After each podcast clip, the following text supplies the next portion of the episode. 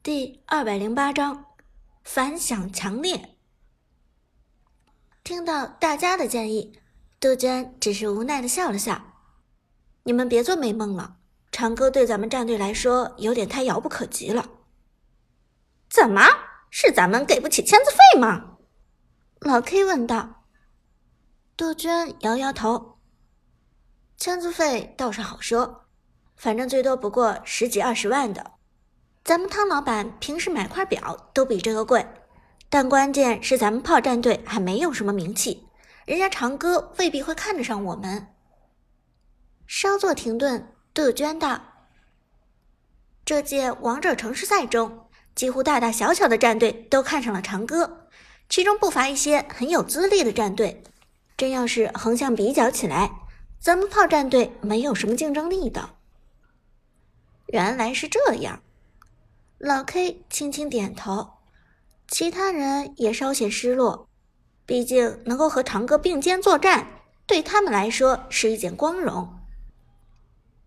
不过，就算现在联系到了长歌，再临时报名参加王者城市赛也已经来不及了。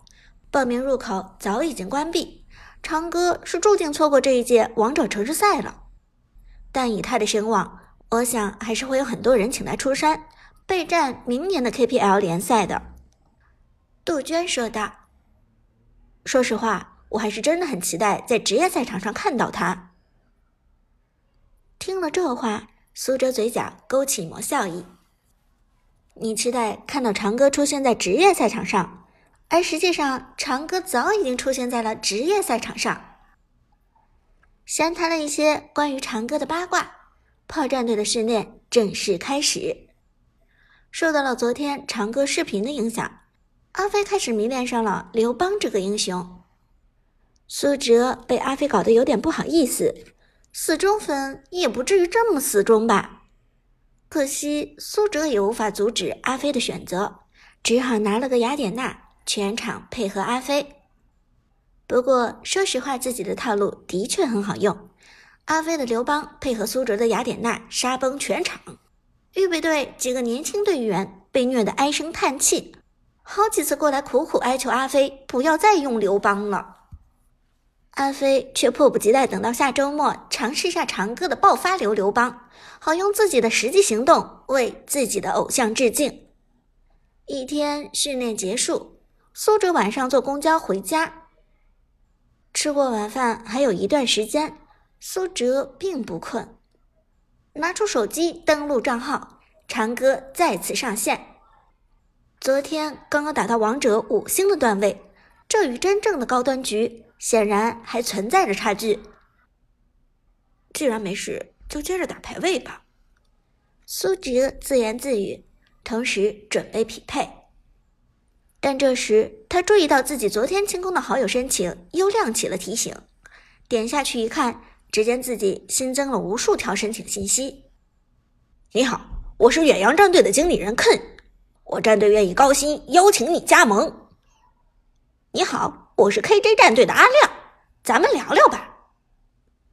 你好，有兴趣打职业吗？可以聊聊。你好，我们追风战队愿意给你提供十八万的签字费。有兴趣做直播吗？每个月八千底薪带提成。苏哲摇了摇头，将这些好友申请全部删除。昨天和主播刘星的旷世一战显然反响强烈，圈子里无数人都知道这位最强上单回归了。但苏哲现在已经签下了合同，再想反悔已经来不及了。长歌的新身份只能是炮战队的隐姓埋名，一切外界抛来的橄榄枝都暂时放下。苏哲现在唯一想要的就是拿下王者城市赛帝都站的冠军，明年带着炮战队参加 KOC 北方总决赛，再一举打进 KPL。想到这里，苏哲心中又燃起了熊熊斗志。别的不说，先打一局排位再说。长歌进入匹配，系统却迟迟没有给长歌找到对手。王者段位连胜十余场。这样的账号想要找到对手可很不容易。在上一个版本更新之后，游戏的匹配机制变得更加严苛，基本上连胜的玩家匹配的对手也都是连胜的。因此，苏哲上次彩绘看似巧合，实则命中注定的匹配到主播流星。而在碰见长歌之后，主播流星的连胜已经被终结。这次长歌再次匹配，肯定不会再遇到他了。与此同时，深海的一间高档公寓里，电竞游戏主播大猫刚刚进入匹配，王者九星二十三场连胜，主播大猫现在风头正盛，直播间的人气也在上升期。自从今年十月份从职业战队退役，加入主播的行列，大猫已经凭借着自己精湛的技术，吸了差不多四五万的粉丝。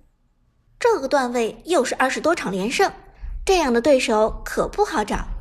大猫等了足足两分钟，系统终于响起熟悉的提示音，终于给我匹配到了，太不容易了。咱们看看是哪个倒霉催的家伙匹配到他猫爷了。大猫很有自信，毕竟自己曾经是职业战队中的主力边路。S 六赛季 KPL 赛场上的五大关羽，其中大猫排行第三。抛开强势到爆炸的关羽不谈，其他边路英雄花木兰、老夫子、曹操，包括现在很流行的凯和橘右京，大猫同样玩的极溜。只要让他走边，一定能够秀翻全场。进入半选界面，大猫这边先扮英雄，半位给了明世隐和貂蝉，对面半位给的则是女娲和程咬金。咦，这他妈关羽都能给放出来？大猫喜出望外，在王者局很多年没有见过小黑屋放出关羽了，再加上自己这边率先选人，大猫毫不犹豫的点击了请求帮选的关羽。给我关羽带躺！大猫兴奋打字，他不是吹牛，KPL 职业赛场上的五大关羽名不虚传，而队友中有人已经认出了大猫的身份。你是大猫？真的是大猫？碰见大神了！我上电视了！于是，一楼毫不犹豫的点击帮选，大猫关羽拿到手，胜率发出，关羽总场数四十二场。胜率百分之九十五，因为场数不多，所以胜率高到吓人。四十二场之中只输了两场，队友们纷纷窃喜，看起来这注定是一场躺赢局了。帝都一间老旧的公寓里，苏哲静静的捧着手机选人，对面先手进了明世隐，己方四楼则扮了女娲，对面又进了貂蝉。己方五楼则选择半吊搅屎棍程咬金。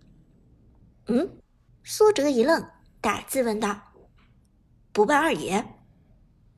五楼弱弱打字：“我以为你要用。”苏哲的常用英雄之中，排行前列的的确是关羽，但这一场苏哲方面是候选的位置，如此一来，关羽肯定会落到对方的阵容中去。咱们拿不到的，苏哲无奈的打字道。果然，这句话还没发出去，对面一号位已经抢下了关羽。这种级别的英雄，如果放出来，肯定是第一个被抢的。因此，苏哲在候选阵容位置的时候，一定是第一个办掉关羽。看到对面拿下了关羽，苏哲这边的心态迎来了一波小崩溃。靠！被对面给拿了，完了！我还说给五楼抢一下，我日了，完蛋！这怎么打？看到队友的打字，苏哲心里其实也很无奈。关羽的强势有目共睹，被敌方拿了关羽，接下来的比赛的确很难打。不过难打归难打，这也并不说明就必输无疑了。关羽的机制虽然很强大。但也并不是无法克制。苏哲淡定打字，冷静，心态不要崩。同时，苏哲在心里已经想好了针对关羽的办法。毕竟说起来，关羽，苏哲才是行家。双方开始选人，对面除了关羽之外，另外四个人的阵容分别是扁鹊、杨戬、娜可露露和张飞，而苏哲这边的前四个人分别选择了诸葛亮、白起、百里玄策和凯。最后轮到苏哲选人，苏哲毫不犹豫地做出了选择。能够针对关羽的上单虽然不多，但总有几个选择。而如果对面的阵容之中有扁鹊和杨戬这种恢复技能的英雄，那么苏哲理所当然的就应该将这个英雄拿出来。炙炼岩枪哪吒。